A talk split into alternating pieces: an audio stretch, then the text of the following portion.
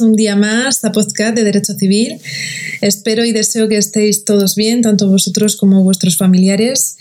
Eh, iniciamos la lección de hoy con el tema 21 eh, en relación al tiempo y los derechos, prescripción y caducidad. En este tema vamos a ver, como he hecho mención, dos mm, conceptos fundamentales en nuestro ordenamiento jurídico y es por un lado la prescripción y por otro lado la caducidad.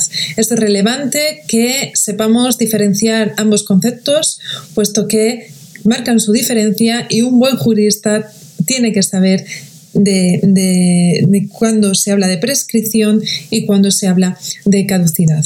Eh, espero que estéis motivados, que tengáis vuestro blog de anotaciones a mano y bueno, yo, yo, di por hecho que, que, que, todos los días, todos los podcasts estáis tomando anotaciones o completando vuestros apuntes y conocimientos. Ya sabéis que si no es así, eh, es ineficaz ¿no? la finalidad de estos podcasts, puesto que eh, con la simple escucha pues no se asimilan de una manera eficiente todos los conocimientos. Bueno, pues dicho esto, vamos a empezar a hablar sobre la prescripción. Bueno, desde un punto de vista jurídico tiene dos acepciones, en el sentido de que los derechos tienen que ejercerse dentro de un plazo razonable antes de que cese un derecho. Es lo que se conoce como prescripción prescripción extintiva o extinción de derecho.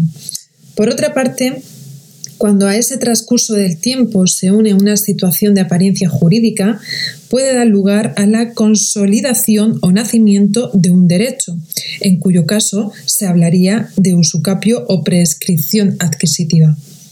Las dos figuras, tanto la prescripción extintiva como la prescripción adquisitiva, tienen un ámbito natural de aplicación muy distintos.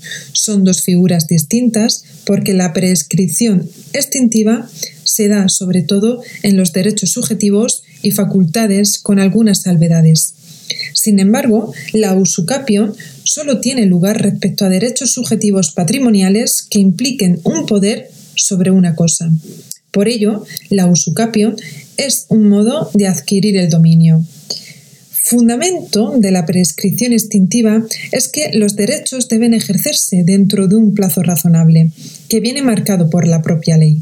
Las razones por las que el plazo del ejercicio del derecho tiene que estar limitado en el tiempo son de seguridad jurídica y de buena fe.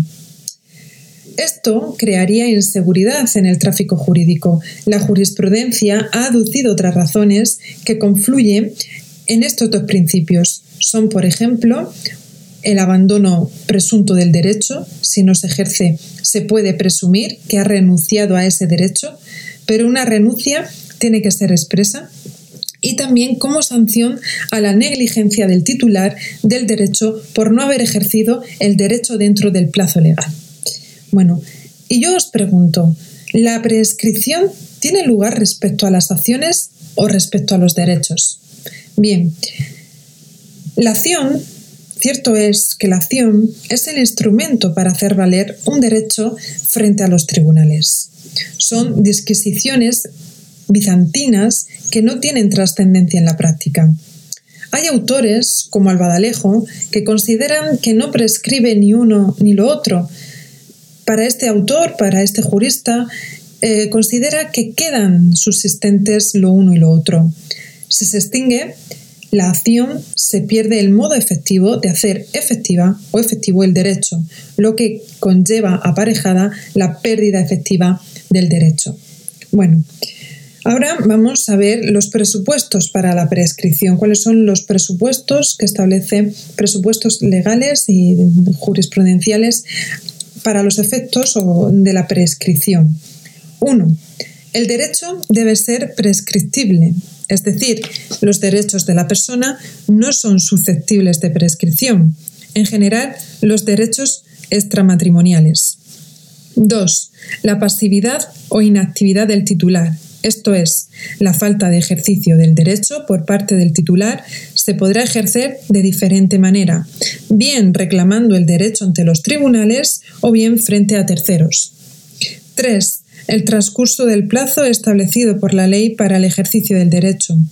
4. Ante un ejercicio eh, eh, extemporáneo, donde ha transcurrido el plazo, el sujeto pasivo del derecho subjetivo tiene que alegar la prescripción. Si no lo alega, tendrá una consecuencia. La prescripción no puede ser apreciada de oficio por los tribunales. Si no se alega el sujeto pasivo, si no la alega el sujeto pasivo, los tribunales mutuo propio no pueden alegar la prescripción. Y por último, que no haya renunciado, que no haya una renuncia expresa a la prescripción. En relación al cómputo del plazo de prescripción, se establece, por un lado, los 10 quo, que son, eh, digamos, eh, el día inicial del plazo de prescripción. Es, eh, se escribe 10 ad a, d y luego el separado Q, Q, U, O. Bueno, que es el día, si no lo buscáis en Google, ¿vale? es un término latino. Día inicial del plazo de prescripción. El artículo 1969 del Código Civil recoge la teoría de la accionata, que es cuando nace la acción, desde que el derecho puede ser ejercido. ¿Cuáles son las excepciones? Pues cuando el, pago de una, cuando el pago de una renta o cantidades periódicas, tales como intereses, el plazo empieza a contar desde la última renta pagada no empieza a contar desde el día inicial del plazo, sino desde la última renta pagada, ¿vale? Así lo establece los artículos 1970 a 1972 del Código Civil. Otra excepción es que las obligaciones establecidas en sentencia judicial es desde que adquiere firmeza la, sentencia judicial, ¿vale? No desde el día inicial de plazo de prescripción, no desde el día quo. Otra excepción es la obligación de rendir cuentas, desde que finaliza el cargo o desde que haya conformidad de las cuentas por parte de los interesados.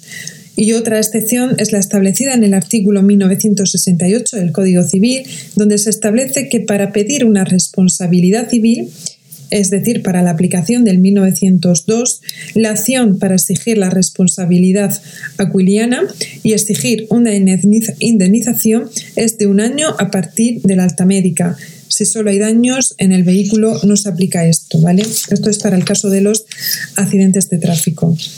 El derecho se puede ejercitar desde que el titular tuvo conocimiento o pudo tener razonablemente conocimiento de que podía ejercer su derecho. En relación a la prescripción, hay otro, hay otro elemento que tenemos que tener en consideración y muy relevante en la práctica jurídica, y es la interrupción de la prescripción. Mientras que no transcurre el plazo de prescripción previsto legalmente, el titular del derecho podría ejercerlo en cualquier momento de forma eficaz hasta el momento en que prescribe. ¿no? Hasta que no transcurra el plazo, el titular puede ejercerlo de forma eficaz. Digamos que el ejercicio del derecho dentro de plazo hace que éste deje de correr. Es como si se anulara, ¿no? De alguna manera el plazo transcurrido en ese momento. Empezaría, se, empezaría, por tanto, a contar de nuevo el plazo en el supuesto de que hubiera pasividad por parte del titular del derecho. A este fenómeno se le conoce como la interrupción de la prescripción. Hasta, hasta ese momento el plazo pierde eficacia. El fundamento de la interrupción de la prescripción es más bien la desaparición de la inactividad del titular. Con esto se puede conseguir ¿no? mantener vía, viva la acción indefinidamente, lo que conlleva a que la prescripción puede no suponer un verdadero límite temporal en comparación con la caducidad, que sí que lo es, como veremos a continuación. Bueno, ¿cuáles son los actos que provocan la interrupción de la prescripción? Es decir, aquellos actos que el titular de derecho ejerce y de tal modo, frente a, la persona o, o, personas que están vulnerando su derecho, de tal modo que una vez que lo, que lo, que lo ejerce, que lo, que lo que lo, que lo activa, ¿no? digamos, eh, empieza, eh, empieza de nuevo el cómputo, a contarse de nuevo el cómputo de la prescripción. Es decir, si tenemos un plazo de cinco años y, se emite este acto en el, en el, en el año 2, pues eh, a partir de, de nuevo, a partir de ese momento, volvemos a tener otros cinco años de prescripción y así sucesivamente. Por eso se dice que... Mm, que, la, que, la prescripción puede no suponer un verdadero límite temporal, puesto que eh, cada vez que realizamos eh, determinados actos, pues podemos interrumpir ese plazo de prescripción reiniciando ¿no? de nuevo el plazo que tengamos legal. Bueno, estos actos que provocan la interrupción de la prescripción, de la prescripción son mediante el ejercicio judicial del derecho, es decir, interponer una demanda, es la forma más normal. Presentar una demanda papeleta o acto de conciliación también sería otro, otro acto ¿no? que antes a cualquier juicio tenía que, preceder un intento de arreglo, ahora no es presupuesto necesario, pero se utiliza con frecuencia para manifestar en ocasiones la buena disposición del demandante. Es un intento de arreglo. Luego también mediante la tramitación de un procedimiento penal cuando lleva consigo el pago de una indemnización civil, mientras que se tramita el procedimiento penal, está interrumpido el plazo prescriptivo y luego también mediante la solicitud de justicia gratuita, cuando no se tienen los medios para pagar un abogado y un procurador puede solicitarlos y les serán asignados de oficio. Luego también mediante actos extrajudiciales, que suelen ser simples requerimientos hacer valer el derecho frente al sujeto pasivo.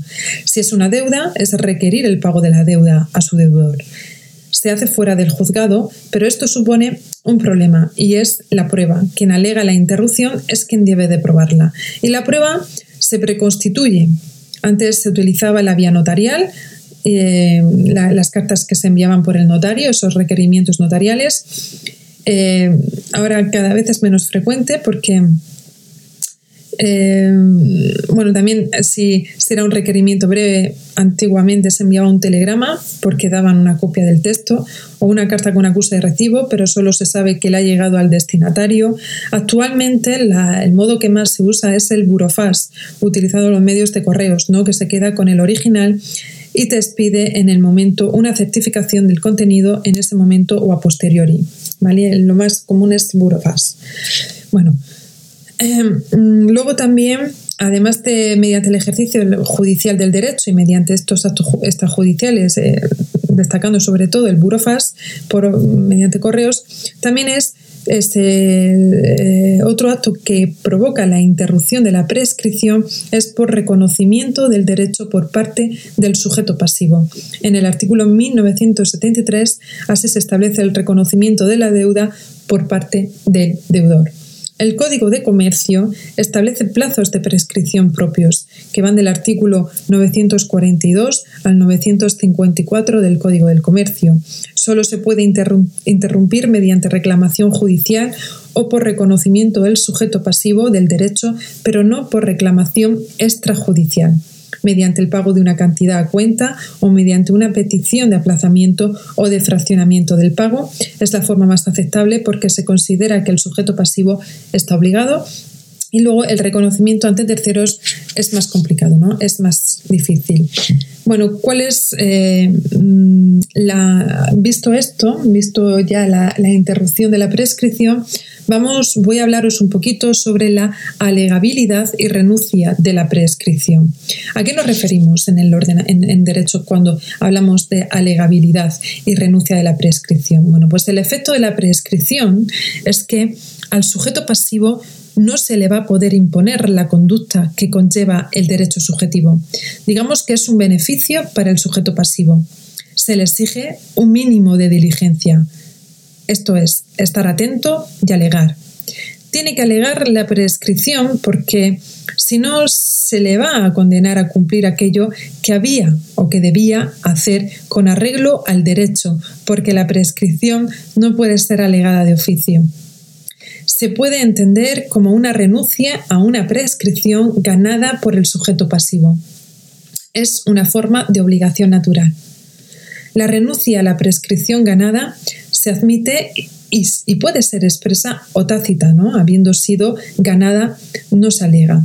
El artículo 1935 del Código Civil establece, utiliza la prescripción ganada como producida.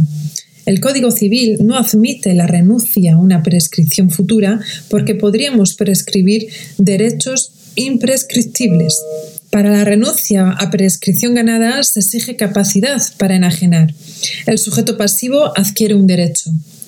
eh, dentro de la renuncia, en virtud de la libertad de pacto, se ha planteado sobre otros posibles pactos que podrían consistir en alegar o acordar los plazos. Sobre el acortamiento de plazos, la mayoría se siente favorable porque dota de mayor seguridad de mayor seguridad jurídica ¿no? respecto a los pactos que supongan un alargamiento del plazo legal, la mayoría dice que no. Pero otros juristas, como Diez Picazo, muestran, se muestran favorables siempre que no conviertan, de hecho, en imprescriptibles los derechos. La prescripción es un argumento muy utilizado en la práctica, pero a veces resulta dudoso. La jurisprudencia entiende que la prescripción debe interpretarse restrictivamente, restrictivamente. Esto es, mantiene un criterio favorable al mantenimiento del derecho. En la duda, hay que resolver en favor del mantenimiento del derecho. Vamos a ver a continuación algunos ejemplos de plazo de prescripción. ¿no? Derechos reales sobre bienes inmuebles, propiedad, servidumbre, prescriben a los 30 años, a excepción de la hipoteca que prescribe a los 20. Derechos reales sobre bienes muebles, 6 años desde la pérdida de la posesión. Derechos de crédito personales. Em, cinco años, derecho a cobrar prestaciones periódicas, rentas o intereses, eh, cinco años, acción de reclamar responsabilidad civil extracontractual, un año y acción para retener la posesión de las cosas, un año. Bueno, cuando se interrumpe la prescripción en caso de una obligación solidaria, la prescripción aprovecha a otros, mientras que si se trata de una obligación mancomunada, solo se ve beneficiado quien interrumpe la prescripción. En relación a la, prescripción, ya hemos visto digamos, los elementos más esenciales, ¿no? más característicos a destacar en nuestro, en nuestro ordenamiento jurídico y a tener en cuenta como estudiosos del derecho. Bueno, a continuación vamos a ver el concepto de caducidad. ¿A qué nos referimos cuando hablamos de caducidad y eh, cuándo se aplica ¿no? o se admite la misma? Eh, la caducidad es una institución jurídica a través de la cual, por el paso del tiempo, se extingue el derecho. Es un verdadero límite temporal, ya que marca un verdadero límite para el ejercicio del derecho. Transcurrido el plazo, el derecho se extingue. Se trata de plazos preclusivos. El ejemplo más claro es el de los plazos procesales.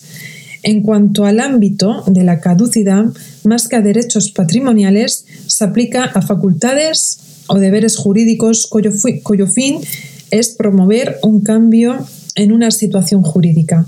Por ejemplo, la impugnación eh, de un contrato o la filiación. La prescripción se aplica a derechos patrimoniales. ¿Cuáles eh, los factores distintivos entre la caducidad y la prescripción?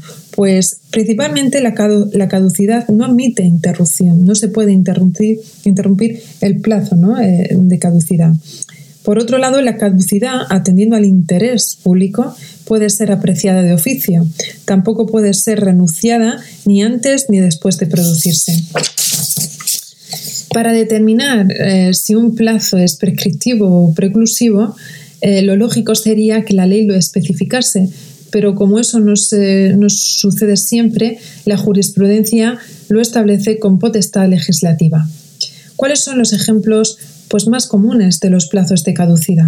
Y con esto terminamos ya el tema. Pues está la responsabilidad civil por calumnia, donde se establece un año, la promesa de matrimonio, también un año, la anulabilidad del matrimonio, también un año, la impugnación de la paternidad, de la filiación, eh, luego está el 369, que establece que árboles arrancados por el río y que pasan a otro fondo, si en dos meses no se ejercita el derecho, pasarán a ser propiedad del dueño del fondo al cual han ido a parar los árboles. Luego el 312 eh, señala que el dueño del enjambre de abejas tendrá dos días para intentar recuperarlos si se escapa. El, 1299 nos habla de la, retención de la de contratos, cuatro años, y el 1301 pues de la anulabilidad de los contratos también, unos cuatro años. Bueno, pues dicho esto, terminamos y doy por concluida la lección de hoy.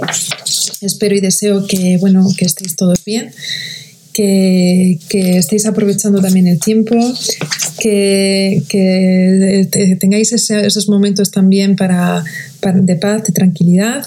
Y bueno, pues que esto pronto tengamos la esperanza y la fe de que pronto va a terminar. Y, bueno, pues que también están ver las cosas positivas, aunque a veces es complicado, pero también están apareciendo y todo, creo que todos nos estamos dando cuenta sobre todo las personas que tenemos un ánimos más positivo de las cosas buenas de, esta, de esta pesadilla, ¿no? Bueno, eh, en fin, espero que estéis todos bien, un fuerte abrazo con todo mi cariño y amor y muchísimas gracias por escucharme un día más. Un abrazo.